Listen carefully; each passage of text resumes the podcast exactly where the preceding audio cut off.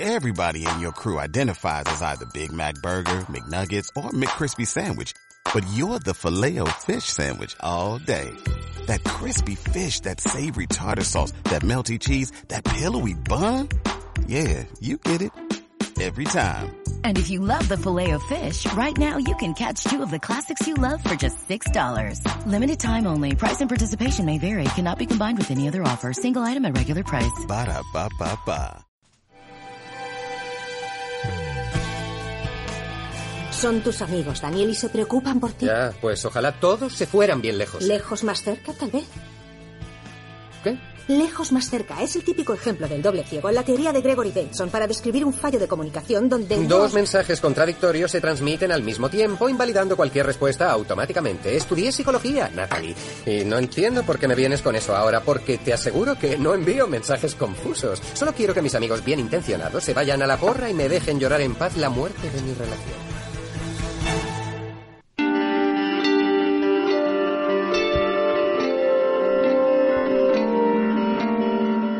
Muy buenas noches, queridos oyentes. Esto es Lejos más cerca desde Crea Radio. Es domingo y como cada domingo a las 9 de la noche estamos aquí en directo desde el estudio. Eh, antes de nada, pediros perdón porque eh, la semana pasada no pudimos estar con vosotros. Eh, se debió a problemas técnicos, psicológicos varios. No vamos a entrar en detalles, pero bueno, por fin hoy estamos aquí para intentar acercaros, como siempre, un poquito más la psicología, eso que a simple vista puede parecer un poquito de locos, ¿no? O aburrido. Aquí estamos nosotras. Presentar a este maravilloso equipo, antes de nada, Ana, ¿qué tal? Hola, Ana? muy buenas noches, muy bien. Eh, Bea. Hola, aquí estoy otra vez en la mesa técnica, genial, porque ya lo tengo todo pillado, así que nos va a quedar un programa, además que, bueno, luego comentaremos el tema, bueno, vas a comentar tú ahora el tema del que va este programa, Sí, sí, pero no, no adelantes. como siempre, a mí me encanta, desde luego. Y por último, bueno, por último no, perdón, perdón. Eh, Patri, hablo de, de las presenciales. Patri aquí, a mi mano Hola. izquierda. Hola, buenas noches. Y Mara, desde Galicia y entrando por Skype. Hola, ya te olvidabas de mí, ¿eh? Como el otro día me tuve que ir antes, espero hoy poder acabar el programa y sin ningún problemilla. Sí, seguro que sí. Y eso, muchísimas gracias por entrar con nosotros a través de- del ordenador y de estos medios que a lo mejor pues pueden ser un poquito más, más complicados. Esperemos que se oiga todo bien y comenzamos.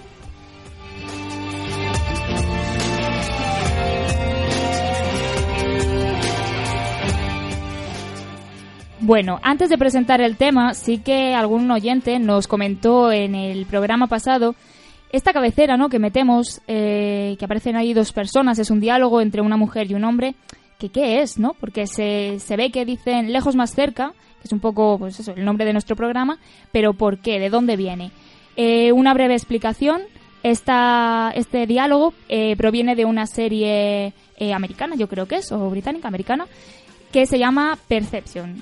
Percepción para los españoles.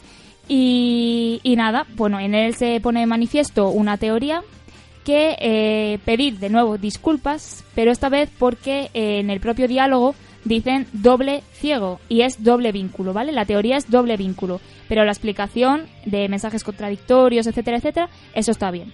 Intentaremos solucionar este problema en la cabecera porque nos hemos dado cuenta hace poco y nada, ya para el siguiente programa eh, modificaremos esta cabecera y, ya prometemos dejar de mentir, entre comillas. Así que nada, venga, vamos con el tema de hoy, que seguimos dentro del bloque de la personalidad. Recordar que en el anterior programa hablamos de la teoría de Freud, del inconsciente, de los impulsos reprimidos, etcétera, etcétera. Y hoy nos metemos con otra teoría, que es la teoría de los rasgos. En esta teoría de los rasgos, que nos va a explicar nuestra compañera Patri, intervienen Eysenck, eh, que es el primero, ¿no? El que va, va a basarse en, la- en el análisis de estos rasgos para determinar la personalidad de una, de una persona. Y eh, también hablaremos, porque dentro de, la globalidad de la teoría de los rasgos, eh, además de Eysenck, también hay otros psicólogos que en vez de hablar de tres rasgos a analizar, hablan de cinco, que es la teoría de los cinco grandes. Eh, Patri, por favor, cuando quieras, nos comienzas a explicar la teoría de Eysenck, ¿no? De los tres rasgos. Sí. Y luego un pasito más allá con la de los cinco. Pues Vale. adelante, cuando quieras. Bueno, pues la teoría de los rasgos y de los tipos eh, se basa en la existencia de variables de naturaleza intrapsíquica. Son rasgos que no son observables, pero ayudan a explicar las diferencias individuales en la conducta. Voy a explicar primero lo que es un rasgo y un tipo, estos conceptos para que queden un poco más claros. Un rasgo de personalidad representa una tendencia estable en la forma de pensar, sentir y actuar de las personas. El rasgo es una predisposición para responder o actuar mm, siempre igual, a lo largo del tiempo y en todas las situaciones. Una pregunta, ¿tiene algo que ver con el, el temperamento, perdón, que nos explicaba eh, Mara, que era como lo que sobrevivía ¿no? al paso de los años, que era quizá la, más, la característica más estable, o no tiene nada que ver? Por aclarar, ¿eh? Que no, el tipo y el rasgo son temperamento y y, pues, o sea, está como metido todo dentro global, no, no tiene que ver el rasgo eh, con el temperamento o el tipo con la personalidad. Vale, perfecto. Continúa. y el tipo es un conjunto de rasgos asociados. Son conceptos como la extroversión, la introversión, el neuroticismo o la estabilidad emocional o inestabilidad en este caso. Bueno, aclarados estos conceptos, eh, paso a explicar la teoría de Einstein, que propone una organización psicológica de tipo dimensional, que no categorial. Es decir, una persona no pertenece a una categoría u a otra, sino que eh, tiene unas puntuaciones propias a lo largo de, esa dimensión. Eh, la teoría de Insect propone inicialmente eh, tres, dimensiones. La primera sería el continuo extroversión-introversión, que refleja el grado en que una persona es sociable y participativa en su relación con los demás. Una, persona podría estar en, en, ese continuo, en el extremo más de extroversión o tirando más al extremo de introversión. Como un espectro, ¿no? Para que nos hagamos un poco la idea. El siguiente continuo sería la estabilidad emocional o inestabilidad emocional, que se refiere a la adaptación del individuo a su ambiente y a la estabilidad emocional que expresa en el transcurso del tiempo. En un extremo encontramos personas tranquilas, sin preocupaciones, con emociones estables, y en el otro estarían aquellas personas o individuos ansiosos con mal humor e inestabilidad emocional, neuróticos en este caso. Resaltar que no agresivos, ¿no? No, no, no tiene que ver, aunque a veces, bueno, en internet ya sabemos pues las cosas. Sí, luego, lo, luego lo comentaremos, pero diferenciarlo bien. Estas dos dimensiones dan lugar a cuatro tipos, de los cuales dos tienen carácter patológico, los inestables introvertidos, ansiosos y obsesivos, y los inestables extrovertidos, que serían aquellos histéricos y más al extremo psicópatas. Por último, Einstein establecía otra dimensión, el psicoticismo, que incluye conductas antisociales y excéntricas. Corresponde a un individuo solitario, inseguro, despreocupado de los demás y que puede llegar a ser insensible y comportarse de forma inhumana. Este modelo fue el inicial que propuso Einstein, pero posteriormente otros investigadores lo han, lo han denominado como insuficiente ya que solo explicaba tres dimensiones de la personalidad humana. Otros investigadores como Goldberg y McRae han propuesto el modelo de los cinco grandes factores de personalidad, que se basa en el análisis del lenguaje que las personas utilizan para describir a otras. El lenguaje manifestaría las diferentes formas de ser que muestran las personas y las diferencias individuales.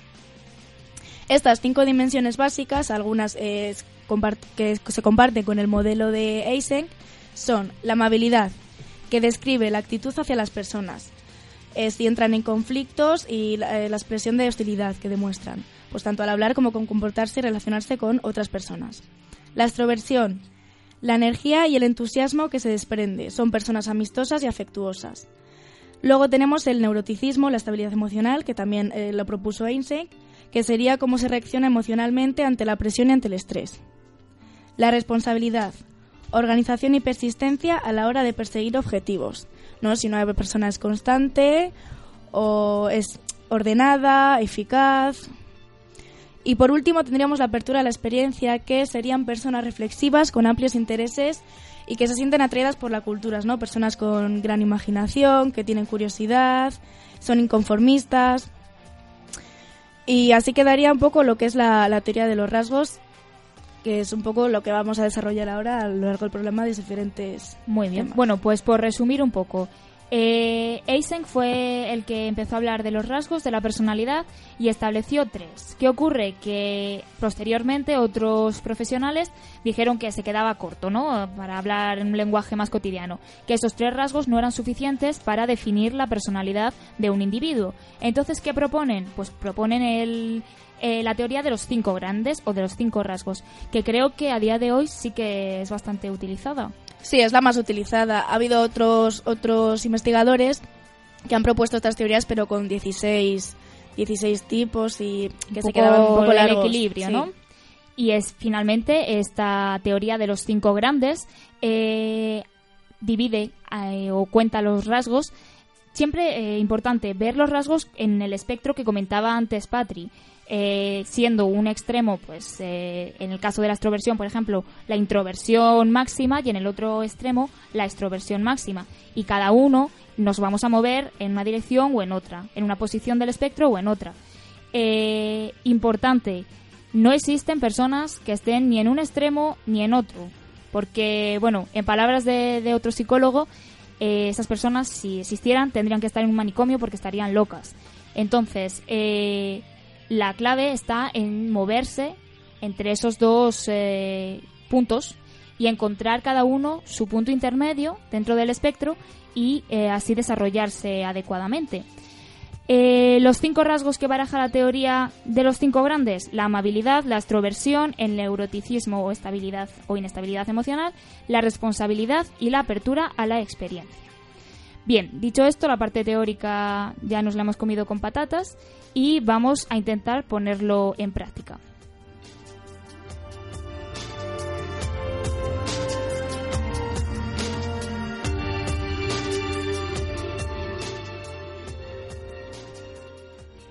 Bueno, y como ha dicho María, la parte teórica de este programa ha terminado. Ahora vamos con la parte más divertida y la primera va a ser pues explicar un poco los experimentos relacionados con esta teoría, cómo se han demostrado, bueno, se han demostrado y cómo explicar también porque tenemos que decir que bueno, que estos experimentos más que a demostrar qué rasgo tiene, en qué grado tiene cada persona, más que más que eso es bueno, pues para ponerlo un poco en práctica, para demostrarlo, más que otra cosa. Entonces, bueno, María nos va a explicar algunos Sí, experimentos. Bueno, Patri, María, María, sí, Patri. entre las dos, porque Sí. hay varios experimentos que habéis- nos habéis traído, así que adelante. Bueno, como ha comentado Patri, eh, la teoría de los cinco grandes es la más aceptada actualmente y de hecho existe un cuestionario que se llama el cuestio- cuestionario BIFI, BFI. Eh, saco este cuestionario, bueno, que se basa principalmente en los cinco rasgos que ya hemos comentado y lo traigo a colación porque eh, aquí Patri y yo, estudiantes de la UNED, eh, conocemos de primera mano este cuestionario porque eh, constituye una práctica dentro de una de las asignaturas del programa. Entonces este cuestionario es, creo que tiene un total de 44 preguntas, al menos el que nos han pasado a nosotros, y eh, son preguntas clasificadas en categorías en función de los cinco rasgos que ya, ya hemos comentado. Eh, este cuestionario, la práctica consiste en pasar este cuestionario a tres personas, un padre o una madre, su hijo o su hija y un amigo o una amiga del hijo. ¿Para qué? Pues para, midiendo esos cinco rasgos, demostrar hasta qué punto el entorno, eh, los genes, etcétera, etcétera, influyen en ellos mismos y en la personalidad, al fin y al cabo. y al cabo. Eh, todavía no, en mi caso, no hemos cosechado todos los resultados para daros aquí una teoría, una norma o algo, pero sí hemos podido contrastar este experimento que se ha hecho en años anteriores.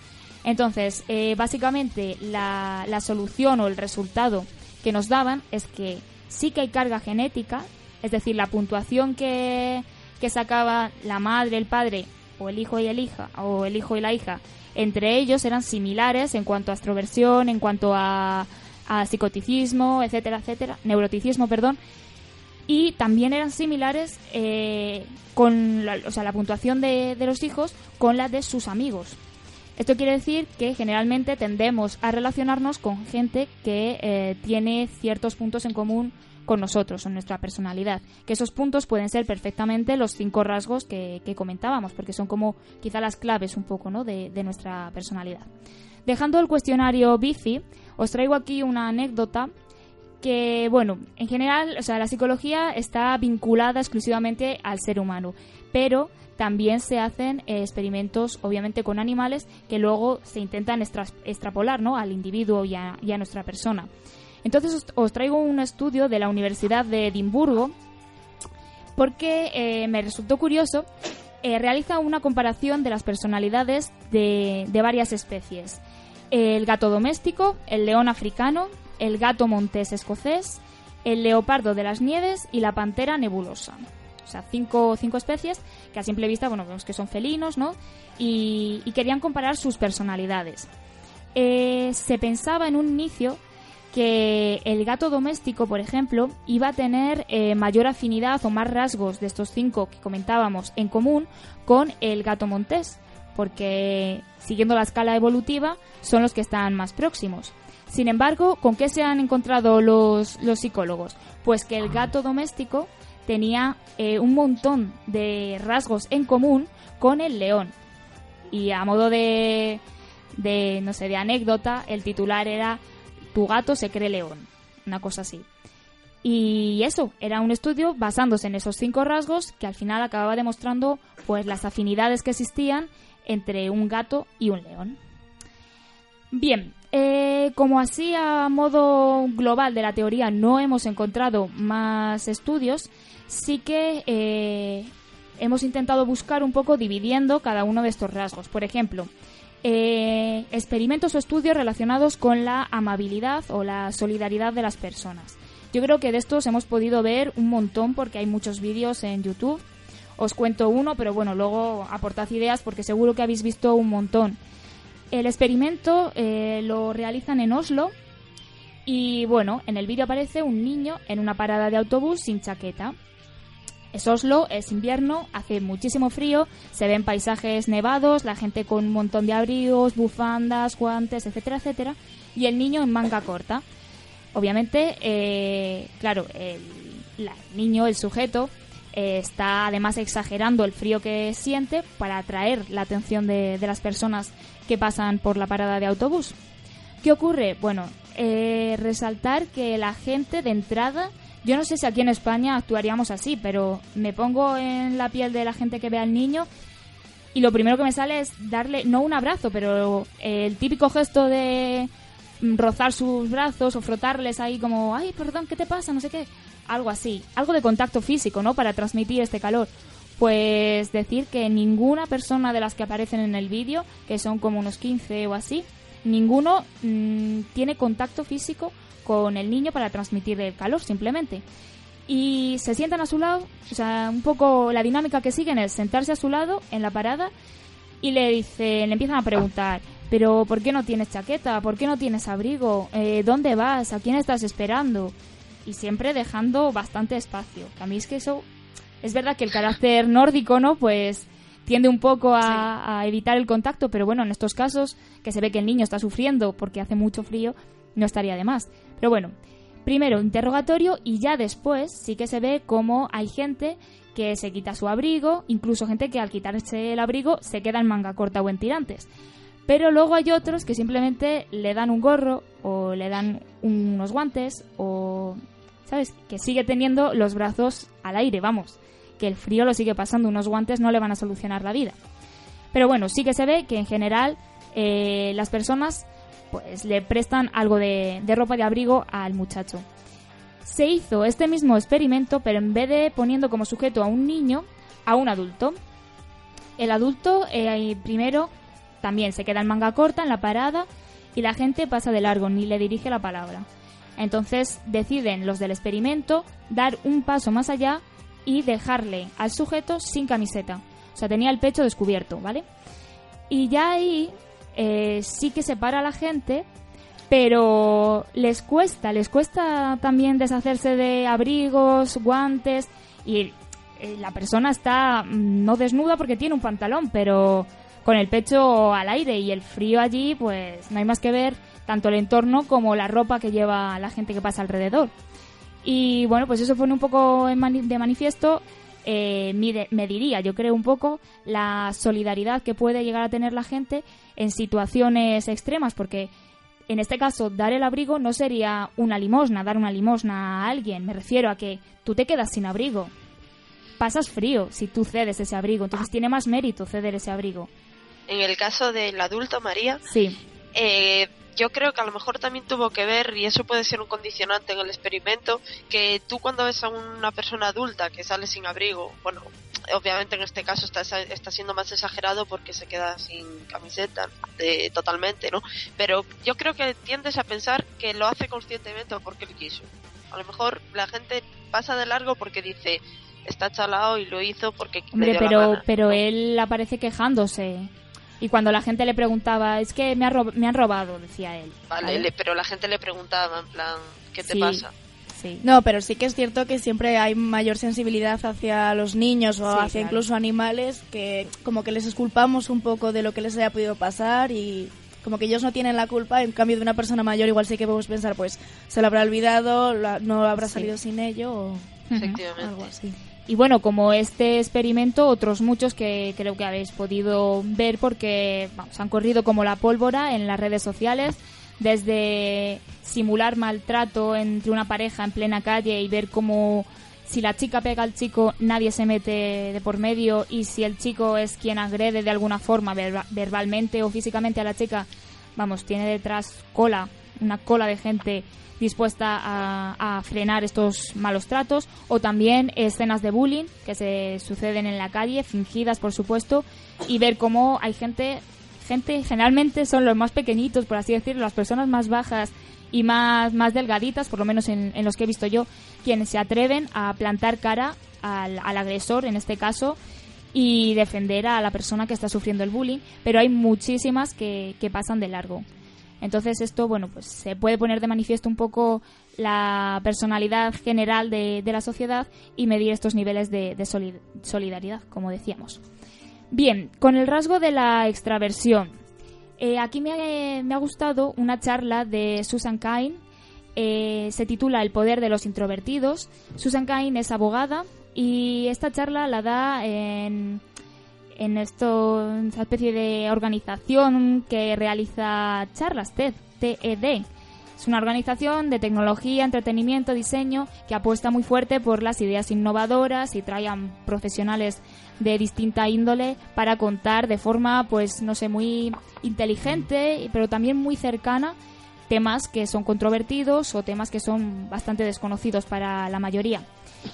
Eh, Susan Cain, la protagonista, se definía como una persona introvertida y nos contaba, empezaba su, su diálogo, vamos, su charla, con eh, la anécdota de un campamento de verano. Ella fue por primera vez a un campamento de verano cuando tenía 12 años y llenó su maleta entera de libros, porque para ella y para su familia los libros eran algo oh, fundamental y ella no concebía pasar X días fuera de casa sin leer ni un libro.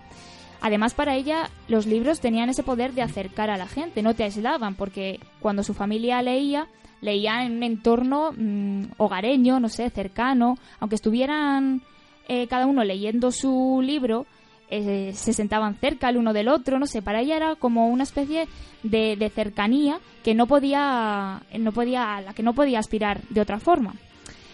Ella que criticaba, bueno, obviamente en el campamento le dijeron, niña, deja los libros porque has venido aquí a hacer deporte, a jugar, a relacionarte, etcétera, etcétera. No puedes estar en tu habitación leyendo libros.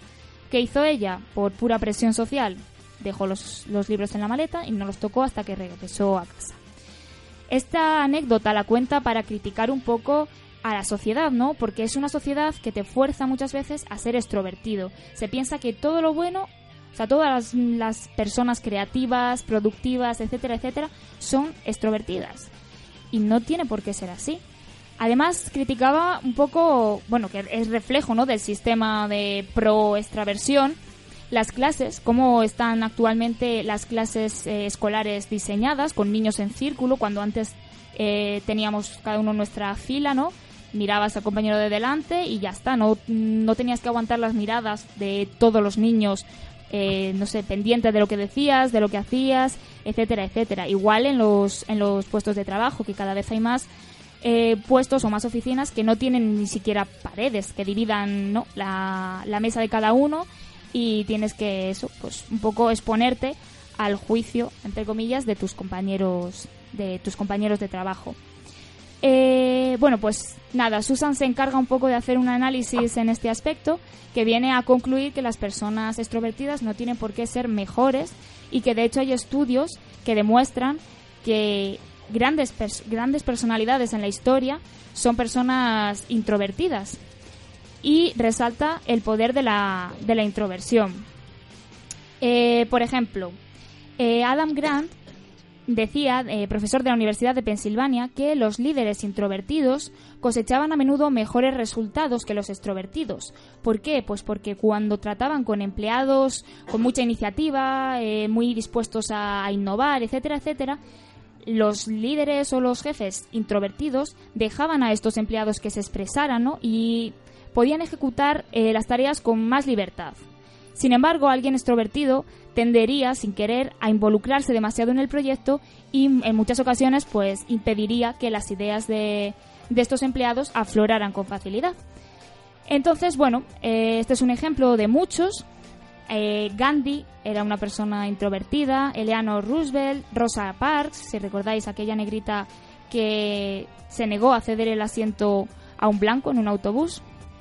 Entonces lo que Susan Kane eh, defiende es un equilibrio entre la introversión y la extroversión. Y hay que acabar con el prejuicio ya que la sociedad tiene hacia los introvertidos. Lo que hay que hacer, como decíamos antes, es que cada uno encuentre su lugar en el espectro introvertido-extrovertido y a raíz de ahí explote sus capacidades y su talento. Vamos a contarlo, vamos a dejar que Susan hable y nos lo cuente ella. Lo que digo es que culturalmente necesitamos un mayor equilibrio. Necesitamos una suerte de yin-yang entre estos dos tipos.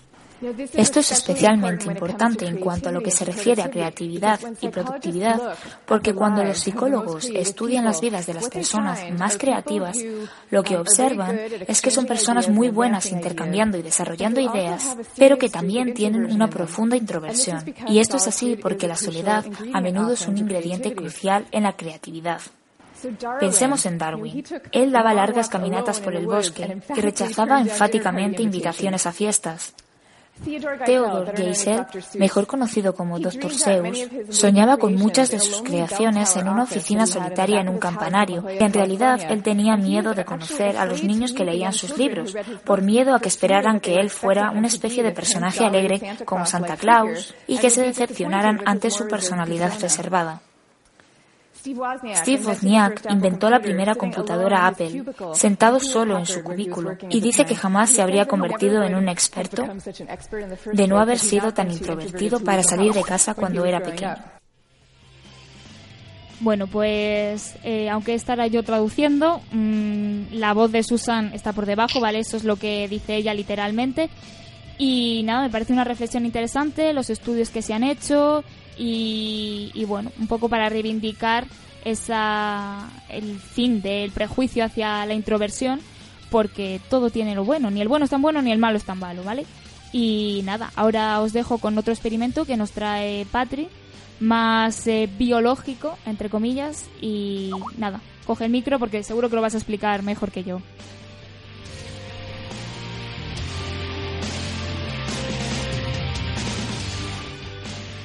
El experimento que tenemos para, explicar ahora está relacionado con la dimensión del neuroticismo o de la estabilidad e inestabilidad emocional. Este experimento eh, del doctor Krimers y otros científicos y psicólogos fue publicado en 2010.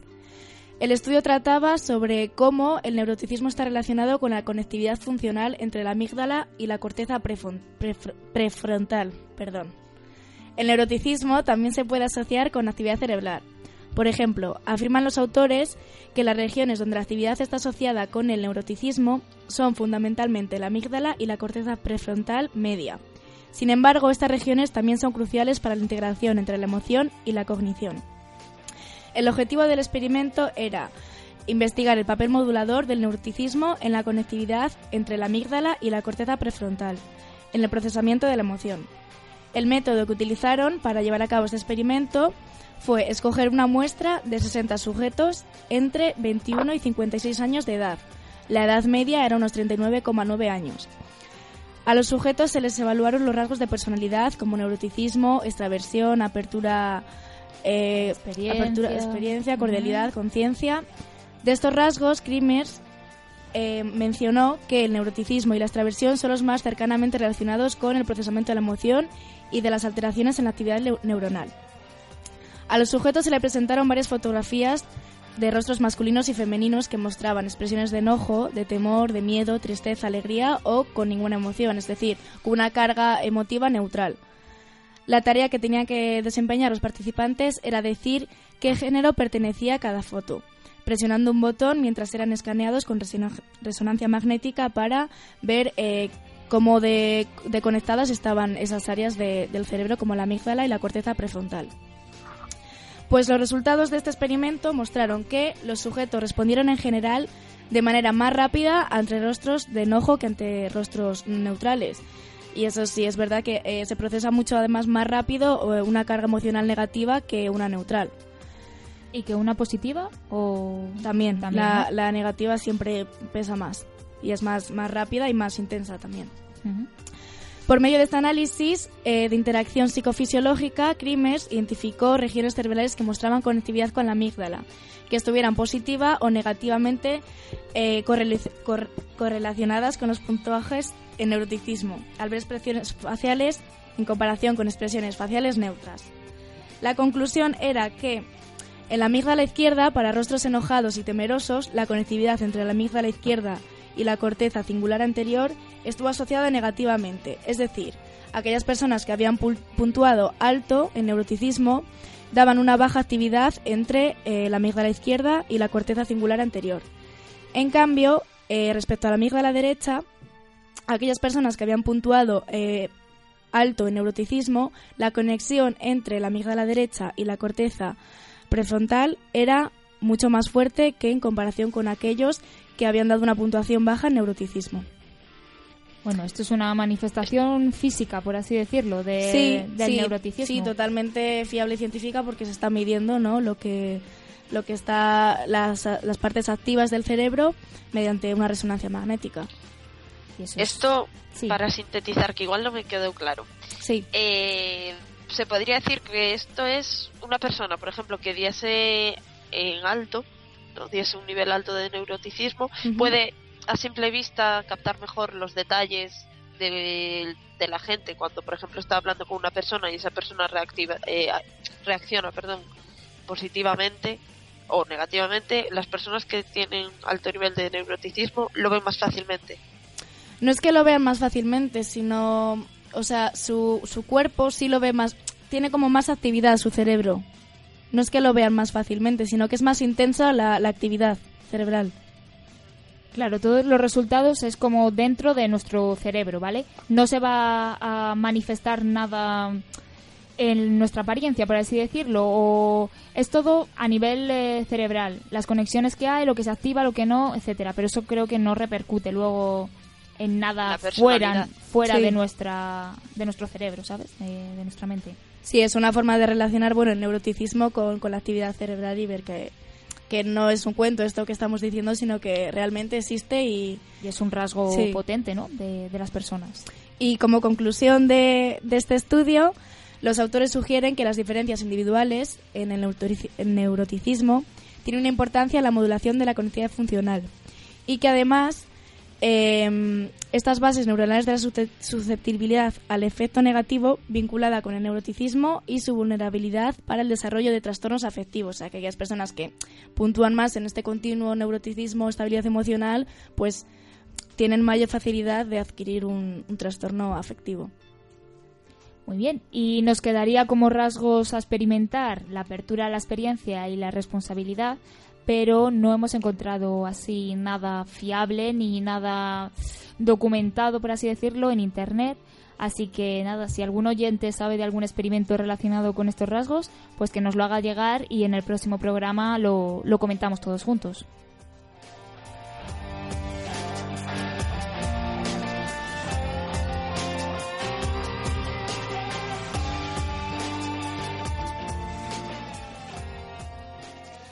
Bueno, pues antes de ir con nuestra sección más cinéfila, ¿no? De comentar alguna película relacionada con esta teoría para hacer todavía más visible el truñaco, entre comillas, teórico, vamos a dar paso a unos segundillos de publicidad y enseguida volvemos con vosotros.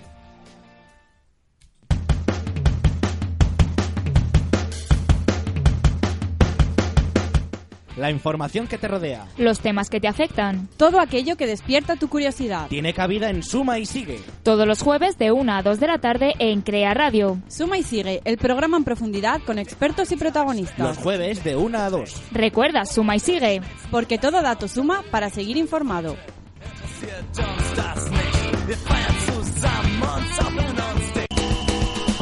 Me gusta el fútbol porque soy... Fútbol, fútbol y más fútbol. Liga BBVA Internacional. Femenino. Fútbol sala. El mejor detalle de la jornada. Y las fricadas del Deporte Rey. Todo ello y mucho más los lunes de 8 a 10 en creainfo.es. Esto es Cortita y al pie, donde los goles los marcas tú.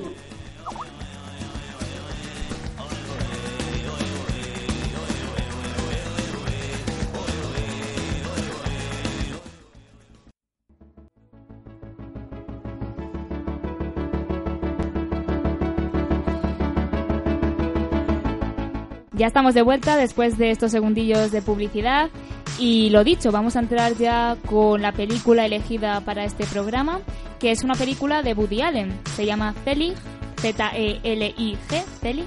Es de 1983 y bueno, vamos a dejar que Ana y Bea, entre las dos, nos hagan una pequeña sinopsis para quien no la haya visto y entre todas ya la analicemos y la conectemos con la teoría de los cinco grandes.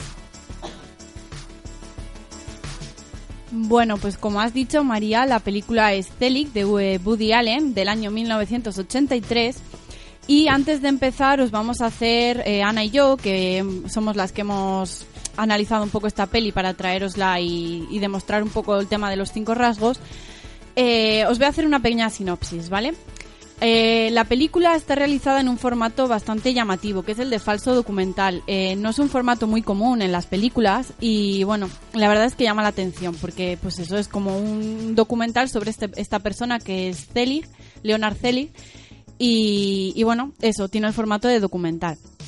Eh, este documental gira en torno a la vida de Leonard Zelig, que está interpretado por Woody Allen, y es un hombre que sufre una extraña enfermedad eh, por la cual se transforma en un, en un individuo idéntico a los que le rodean, pero literalmente, o sea, no solo eh, psicológicamente, sino físicamente. Él, se, como ahora os voy a contar, eh, se pone al lado de, de un judío y automáticamente sus rasgos comienzan a transformarse y se convierte en un judío. Mm, Lógicamente esto es una exageración del cine, ¿no? Para demostrar luego otras cosas que os vamos a comentar, pero bueno, es bastante divertido. Cuéntalo del chino. es que me gusta mucho esas venas. A ver, cuéntalo tú, venga. Nada, es lo mismo, en vez de un judío, un chino. Y de repente se ve como los ojos se le van achinando y le queda pues la expresión totalmente de una persona asiática. Y lo mismo con un, con un, Con un negro. con un negro, se le empiezan a hinchar los labios, bueno, pues lo- se le empieza a la oscurecer la piel. pues Buenísimo, lógicamente los efectos buenísimo. especiales que hacen maravillas, ¿no? Pero Sí, sí, es, ya, es muy tenemos gracioso. El, ya tenemos el chiste, el chino, el negro y el judío. ¿eh? Totalmente. Bueno, pues debido a este suceso tan llamativo y tan fuera de lo común, es investigado por médicos que le hacen experimentos y, bueno, dan diagnósticos de todo tipo, ¿no? Eh, en lo que sí que están de acuerdo todos ellos es que es en que la enfermedad se debe a una alguna modificación física. Por ejemplo, dan por dan una teoría que un poco descabellada que es que tiene un tumor. La única que no está de acuerdo con ellos es la, la doctora Eudora Fletcher, que está interpretada por Mia Farrow, y ella tiene la convicción de la convicción de que la anomalía de Zelig no es física, sino que proviene de algo psicológico, ¿no? Eh, la sociedad comienza a venerarlo. Bueno, salta a todos los periódicos, todo el mundo quiere, quiere conocerle, quiere ver cómo se transforma. Y efectivamente Zelig se, eh, se, eh, se transforma en una especie de atracción, en un hombre espectáculo. Le llaman el hombre camaleón. Y todos pagan por ir a ver qué es capaz de hacer. En la película, a lo largo de la peli, podemos ver cómo Zelig traslada su identidad individual a lo colectivo a través de sus metamorfosis. Pues como os he dicho, a través de esta exageración cinematográfica, pues Zelig adopta aspectos físico- físicos de la gente que tiene a su alrededor, la obesidad, características de grupos raciales como lo que hemos dicho, se vuelve negro, chino, indio, diferentes profesiones como médico, psicólogo, mariachi, o credos políticos como demócrata, republicano, nacionalsocialista o creencias religiosas como judío o sacerdote católico. O sea, a lo largo del- de la película vemos todo tipo de transformaciones de, de Zelig. Y ahora nos va a comentar Ana, pues la interpretación que tiene esto en, en la película. Claro, todos estos cambios físicos que su- eh, sufre Celix son una exageración cómica pues que utiliza Woody Allen eh, cinematográficamente para hablar de la adaptación extrema de la personalidad, que es un poco lo que nos Lo que viene, sí. Ujú. lo que nos interesa. Y eh, podemos ver en las terapias de hipnosis que le realiza la doctora Fletzner, de la que nos ha hablado Bea, que la enfermedad de Zelig eh, se desarrolla en, en su infancia. Esto sucede porque un día eh, finge que se ha leído el libro de Moby Dick delante de unos amigos cuando en realidad no lo había hecho. Esto lo hace pues para ser aceptado, para que no se rían de él, etcétera. Eh, finalmente, este deseo de adaptarse a la sociedad termina convirtiéndose en algo patológico y lo que comienza como una mentira se convierte en algo involuntario. Su identidad se adapta al entorno para pasar completamente desaperci- desapercibido. Perdón. Vamos, que Celix se, se camufla para protegerse, básicamente. Yo creo que, bueno, es bastante entendible, ¿no? Esa necesidad humana, parece que es necesidad, no sé si categorizarlo así o no, pero bueno, de intentar encajar, de encontrar nuestro sitio, de formar parte de, de un grupo, aunque eh, para ello pues tengamos que retocar, llamémoslo así, ciertos aspectos de, de nuestra personalidad. Y como decíamos, quieras que no, o sea, la, nuestra personalidad no es inmóvil, no estamos con ella desde que nacemos hasta que morimos, sino que es bastante moldeable y nos permite, nos permite hacer esto y también hay que controlarlo obviamente porque aunque existen esos, esas características más o menos estables en la personalidad, eh, los rasgos que venimos, venimos tratando en este programa sí pueden variar. Si hablábamos del espectro, ¿no? Y podemos correr de un lado a otro, por así decirlo, todo lo que, lo que queramos o lo que esas características fijas, entre comillas, nos dejen. Pero eso sí, me parece curiosa la película eh, a nivel cinematográfico, por supuesto, pero también cómo trata eh, de forma metafórica un tema como es la de la adaptación y la moldeabilidad de nuestra personalidad. En el caso de Zelig, lo que hemos dicho, eh, su patología consistía en que él no tenía personalidad propia, absolutamente nada. Entonces lo que hacía era adoptar la personalidad del grupo social en el que se, al, que se, un- al que se acercaba en ese momento.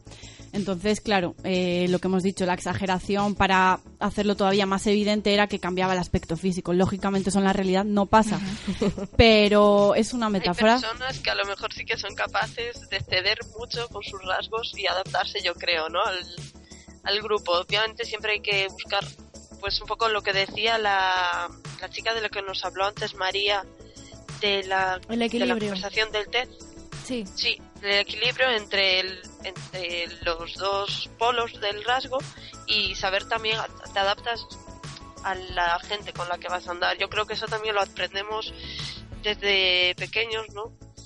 Pero mm, aprendemos a no ceder, a llegar hasta un punto y decir, bueno, pues somos, yo soy así, a lo mejor esto ya no lo acepto. Después puede haber otra gente que a lo mejor por la necesidad de sentirse aceptado y porque también puede haber un poco de inseguridad, prefiera no decir nunca lo que piensa, ¿no? O dejar ver su personalidad real y de esa forma pues no mojarse y estar, ser aceptado por todos. A ver, está bien ser flexibles, ¿no? Que es un poco lo que vienes a decir. No hacer como al final de la película eh, Celi, que no aguanta a nadie y que esté en contra de lo que él opina o de lo que él piensa. Saber adaptarse, sí, pero obviamente con los límites que tú, que cada uno tenga, porque en realidad cada no hay tiene, límites globales, sino somos nosotros quienes decidimos hasta aquí o no hasta aquí. Bueno, pues habéis llegado a la misma conclusión que yo, porque era lo que os iba a explicar, pero bueno, perfecto, porque veo que Explica, todas... explica lo que no. No, no, no, si es que lo habéis, no, lo habéis dejado clarísimo todas, o sea, lo que yo quería, lo que yo- la conclusión que yo he sacado y que me alegro que vosotros habéis llegado a la misma, porque entonces es que realmente es así y que esta, la película tiene su cumple con su objetivo que era el de tra- el de transmitirnos esto es que bueno que, que todos eh, debemos en cierta manera en la realidad eh, nos pasa no de una forma tan exagerada como le pasa a Celi pero nosotros por esa necesidad de integrarnos y de ser aceptados por determinados grupos sociales, intentamos o bien reprimir eh, ciertos aspectos de nuestros rasgos que vemos que no serían aceptados en ese grupo social o bien potenciar otros que realmente nosotros no, no somos así o, o no tenemos esa esa cantidad de esa bueno en ese espectro no somos tan por ejemplo no somos tan introvertidos o tan extrovertidos como realmente queremos hacer ver a ese grupo social simplemente pues como habéis dicho muy bien con la con el objetivo de integrarnos y de ser aceptados por ese grupo. Así que nada más de la peli, espero que os haya gustado porque a mí a, a mí me ha parecido bastante llamativa y bastante bueno, es muy graciosa ver cómo, Sí, merece cómo la pena Woody. Allen va cambiando de hay una escena en la que eh, le están intentando averigu- eh, adivinar que, o averiguar qué es lo que le pasa y se ve como le hacen todo tipo de Parece de- un chicle Woody Allen ahí. Exacto, de- le cambian, o sea, los pies para lo- en la otra dirección, bueno, se- y se ve, o sea, Sí, y él sonriendo y decía- las enfermeras allí rodeándole y es como- Decía que su trastorno se debía a una mala alineación de las vértebras. Exacto, le, hacen, exacto. le hacen un cromo, vamos, a, a Woody Allen. Y luego aparece ahí con los pies retorcidos, sentados, como un carita de, oh, lo que me han hecho, yo no quería esto. Exacto. Está muy bien grabado porque semeja, ¿no? De los años 20, Sí. pero al mismo Sí. tiempo tiene unos efectos especiales que están, está claro que muy, son de muy ahora. conseguidos, muy, sí. Es Es, Woody ah, Allen. desde, el, desde el punto de vista cinematográfico es una peli que merece la pena ver y bueno, ya habéis visto que luego el, el trasfondo que tiene también es, es interesante y si todas hemos llegado a la misma conclusión es porque, porque lo deja bastante claro. Así que sobre la peli, nada más.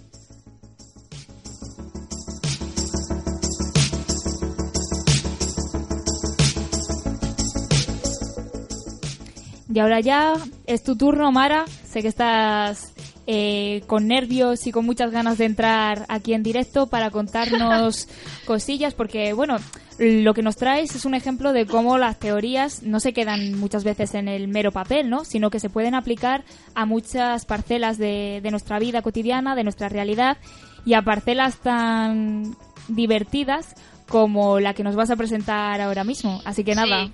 empieza cuando quieras.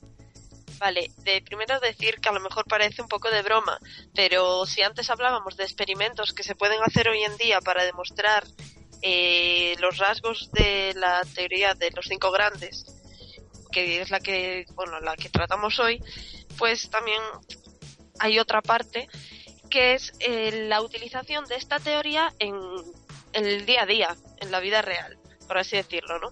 Y eh, en este caso os traigo las agencias matrimoniales por internet. Mm, Os suena, ¿no? Ya sabéis más o menos por dónde voy. Intentaré decir, no decir, perdón. para solteros exigentes. Mara por detrás diciendo. Que no nos menos, menos mal que ha dicho Mara. No voy a intentar, voy a intentar no decir el nombre, pero lo siento, me ha venido a la mente y tenía que decirlo. Ya haciendo perdóname. Bueno, vale. Hacemos un, an- un anuncio, un llamamiento a Mythic para que meta publicidad en Crea, ¿no? Bueno, os voy explicando. Las agencias matrimoniales en Internet eh, tienen que hacer lo posible para que sus usuarios encuentren pareja ideal. Pero ¿cómo lo hacen? ¿Qué extraña brujería practican estos, estas comunidades con los datos de las personas que buscan el amor de su vida? ¿Son acaso estas empresas los Obamas del amor? Pues no. Podemos estar tranquilos porque brujería ninguna y por ahora de espionaje tampoco, tampoco se sabe. El truco está en el un cuestionario de las 250, de 250 preguntas, que como ya os podéis imaginar está basado en el modelo de la teoría que llevamos hablando durante todo el, todo el programa de hoy. Este cuestionario te lo mandan cubrir cuando abres un perfil, algo que, que tienes que hacer eh, cada vez que entras en esta comunidad. ¿Has Y- hecho la prueba, Mara, para saber que es Sí, real? efectivamente. no, no, no lo hice, pero te lo explican, es- te lo explican muy bien. Cuando vas a, podéis acceder a cualquiera de las webs de Mythic, que ya la nombrasteis, o cualquier otra, y veis cómo te explican su política, está todo muy clarito, y entre esas condiciones de la política de la empresa, te aseguran que cuando entras en este tipo de redes sociales vas a encontrar gente afín a tu, a tu personalidad, ¿no? Y entonces eh, pueden en base a estas 250 preguntas, te colocan en un núcleo de personalidad y a partir de ahí buscan, según tus intereses y los resultados, la persona que más te convenga. Esto es lo que suelen contar las personas que utilizaron estas agencias. Pues además yo era bastante reticente a estas cosas y entré pues, por publicidad de casualidad. Y dije, mira, leyendo los perfiles de la gente, pues no pierdes el tiempo, por decirlo así. Mientras le haga feliz y sea una buena persona, me da igual cómo la haya conocido, es indiferente. Entonces es como si tú vas a una discoteca y te presentan las cinco personas que ya son compatibles contigo y no te tienes que poner a perder el tiempo, entre comillas, a hablar con cada una de las personas, a ver cuál de ellas es compatible contigo, cuál de ellas eh, tiene un estilo de vida que se asemeja al tuyo, busca lo mismo una relación que tú. Bueno, antes de seguir con la aplicación de la teoría en este ejemplo, decir que me pareció curioso que todos los usuarios del audio eh, hablan del tiempo, ¿no? Del tiempo que se ahorran en conocer a gente. Me llamó la atención porque es como una manera, el fast love para toda la vida, o algo así, ¿no? Pero bueno, Eh, quitando ya esto, seguimos. El hecho de cubrir estas 250 preguntas no significa que tu pareja o la persona que te vaya a sugerir la red social haya contestado lo mismo que tú, sino que vuestras particularidades, que es también algo que me llamó mucho la atención, las particularidades individuales son las que las que encajen, es en lo que más se fijan. Particularidades como qué, exactamente. pues tonterías, detalles que a lo mejor tú dices, eso yo podría ceder con mi pareja, pero sin Vale, embargo vale. No lo haces. Y te puedo ver un ejemplo. La verdad es que no sé ningún ejemplo concreto, pero bueno, está más orientado a, por ejemplo, la- el orden. Si tú eres una persona que te gusta tener todo ordenado, a lo mejor ta- estarías dispuesta a ceder cierto un cierto margen en cuanto a eso, ¿no? Pero sin embargo, si no lo si no estás dispuesta, pues no te dejan. Es algo así ahora, no te adelantes que ahora viene viene más cosilla por aquí. Te encanta adelantarte, María, siempre lo haces. Surgen preguntas. Sí, sí, es normal. De hecho, eh, eso, particularidades. Que no tengo un ejemplo, pero bueno. Que hay un- una empresa de estas que no es Mythic, es otra. si no es esa, ya sabéis cuál es la que falta. Que Darling. nos permite además Oh, poner. ¿Perdón? que ha dicho el nombre. Es, es que si no reventaba. Ah, vale. Es que cada vez que hablo yo, como que vosotros os baja el volumen y no. Mara, ¿puedes leer el título del audio 1? El audio, el audio que acabamos de meter para que lo sepan los oyentes, ¿cómo lo has titulado? Gente contenta que usa y Darling. Puedes Vale, continuar, por favor. Vale, bueno, pues después de todo esto, ya metiéndome más con el funcionamiento de estas empresas, os cuento que los usuarios pueden elegir unos rasgos fijos y otros rasgos flexibles de su personalidad. Es decir, pueden concretar qué puntos están dispuestos a ceder con la persona que encuentren y también hacerse con atención, que esto también me gustó mucho, un sello de verificación de identidad. Que esto es lo que me estaba preguntando antes María, que se me adelantó. ¿Qué es esto? Pues si tú decides poner este sello en tu perfil, significa que estás muy de acuerdo con el resultado de tu test, así que las personas que quieran conocerte pueden tomarse en serio tus rasgos. ¿Qué, qué opináis? ¿Te contesta la pregunta, María? Sí, sí, me ha quedado. A ver, es que como te hemos ido co- un poco interrumpiendo a lo largo de, de todo tu de toda tu sección, por así decirlo, pues creo que está todo un poco dicho. Es decir, que en estas agencias, además de, el, de tener tu test de personalidad, también puedes decir qué rasgos son los más fuertes en aquellos que no estarías dispuesto a ceder. Sí, eh, no sé si mentirá mucha gente. ¿Hay estadísticas de esto? Debería haber un estudio para ver un poco. Porque yo creo que en estos, en estos cuestionarios muchas veces, quieras que no, volcamos las respuestas de las personas que nos gustaría, de la persona que nos gustaría ser. Porque medirse uno mismo es complicado. De hecho, yo creo que personalmente no me conozco del Ser todo a mí autocrítico mismo, contigo claro. mismo y decir, mm, soy un desastre. Y todo Entonces- esto, pues, sí, Y la claro, verdad. y obviamente que te lo mida otra persona es más complicado Y aún. que luego no quieras encontrar personas igual que tú, a lo mejor, que quieras en- o, que, es. o, o que si tengan realmente esa mientes afinidad. en, este- en el cuestionario este, Claro. lo que vas a hacer es atrasar más el proceso de conocer a alguien como tú. Y que Sí, si pero lo que quieren hemos visto inconscientemente. que es ahorrar tiempo, pues así, si no hacen bien el test, no, no lo van a encontrar, ¿no? Pero aquí hay una cosa que estas agencias eh, omiten o no sé, es algo que yo creo que, que tiene su magia, entre comillas, que es eh, tú aunque conozcas a una persona que pueda ser, pueda tener ciertos rasgos que no coincidan con los tuyos, ahí también entra en juego el adaptarte a la otra persona en el sentido de poner de tu parte y decir, vale, yo soy así o hasta ahora he sido así, pero es que yo ahora me apetece cambiar y ser como esta persona porque mm, quiero estar con ella, porque quiero tal y quiero ser así. Y yo creo que eso lo obvian en el sentido de que, bueno, tú eres así y te encasillan ahí en ese grupo y de ahí no puedes salir. Y otra y una cosa que hacemos cuando conocemos a alguien es, vale, a lo mejor no estás 100% de acuerdo en lo que él piensa o cómo es, pero ahí está lo divertido, ¿no? Y la cosa de pues cambiar, amoldarte a la otra persona o, o no, o no amoldarte y decir hasta luego, pero bueno, no sé. Yo creo que, que eso pues lo obvian, lógicamente. Yo sí que pienso que tiene que haber eh, con tu pareja unos puntos base, claves y similares. Y luego todo lo que rodea esos puntos clave, pues sí que puedes jugar un poco con ellos, ¿no? Pero la base tiene que ser igual. Y no sé si la base precisamente son las particularidades de me gusta tener los bolis ordenados o me gusta fumar. Sí que es verdad que hay gente que lo de fumar eh, lo tiene como un, vamos, un tope. La gente que fuma no puede, no puede ser su pareja. Y es algo tan, vamos, que hace muchísimas, muchísimas personas.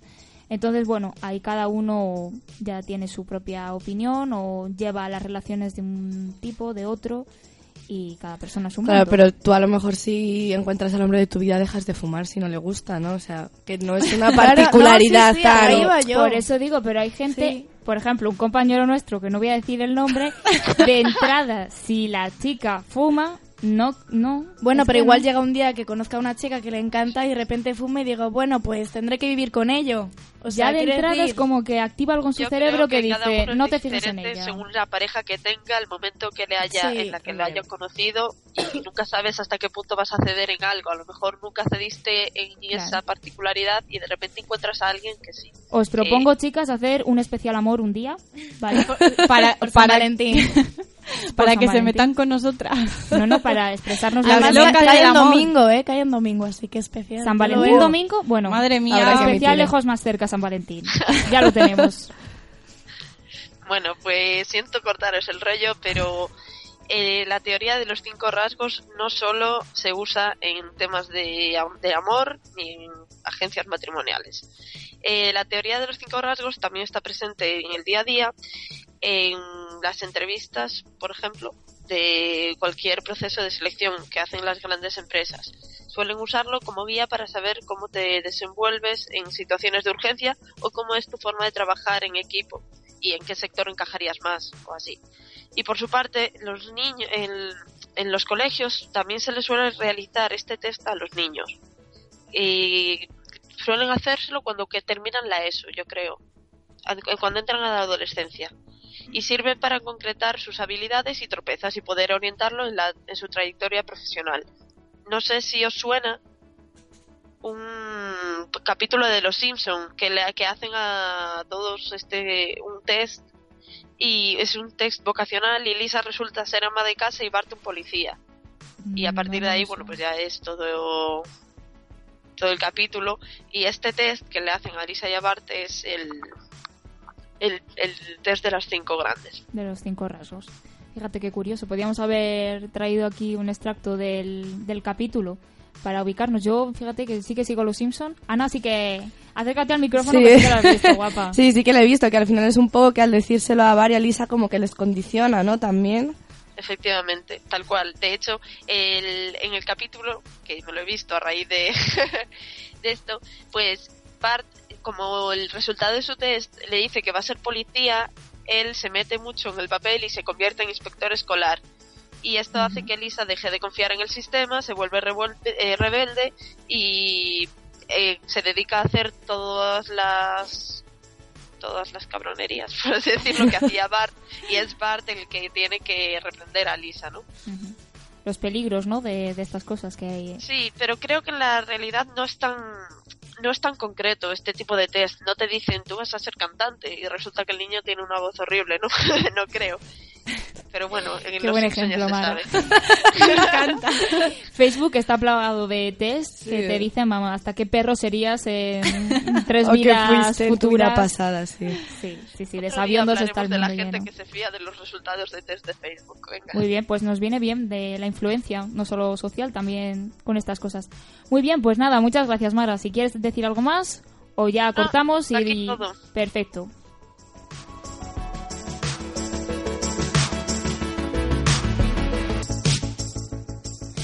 Y ya hemos llegado al final de este segundo programa de Lejos Más Cerca. Despedir al equipo, Ana. Eh, hasta luego.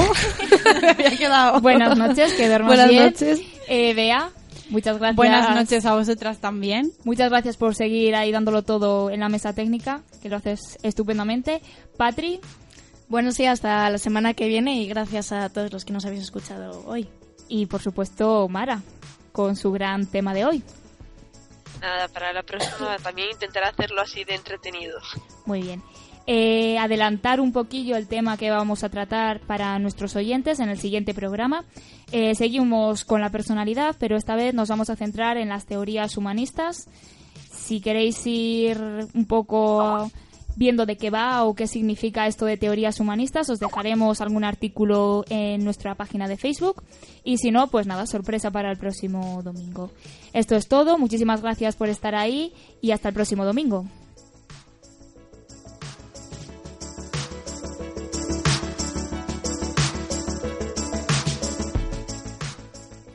La personalidad es en realidad un misterio a día de hoy. Podemos intentar descifrarla a través de rasgos como hizo Eysenck o descubrir su origen en el famoso inconsciente como Freud. Sin embargo, el resultado que obtengamos no será nunca determinante.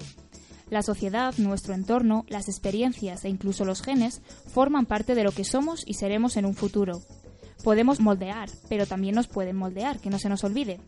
Cada persona es un mundo, como se suele decir, y hay muchos mundos esperando a ser descubiertos.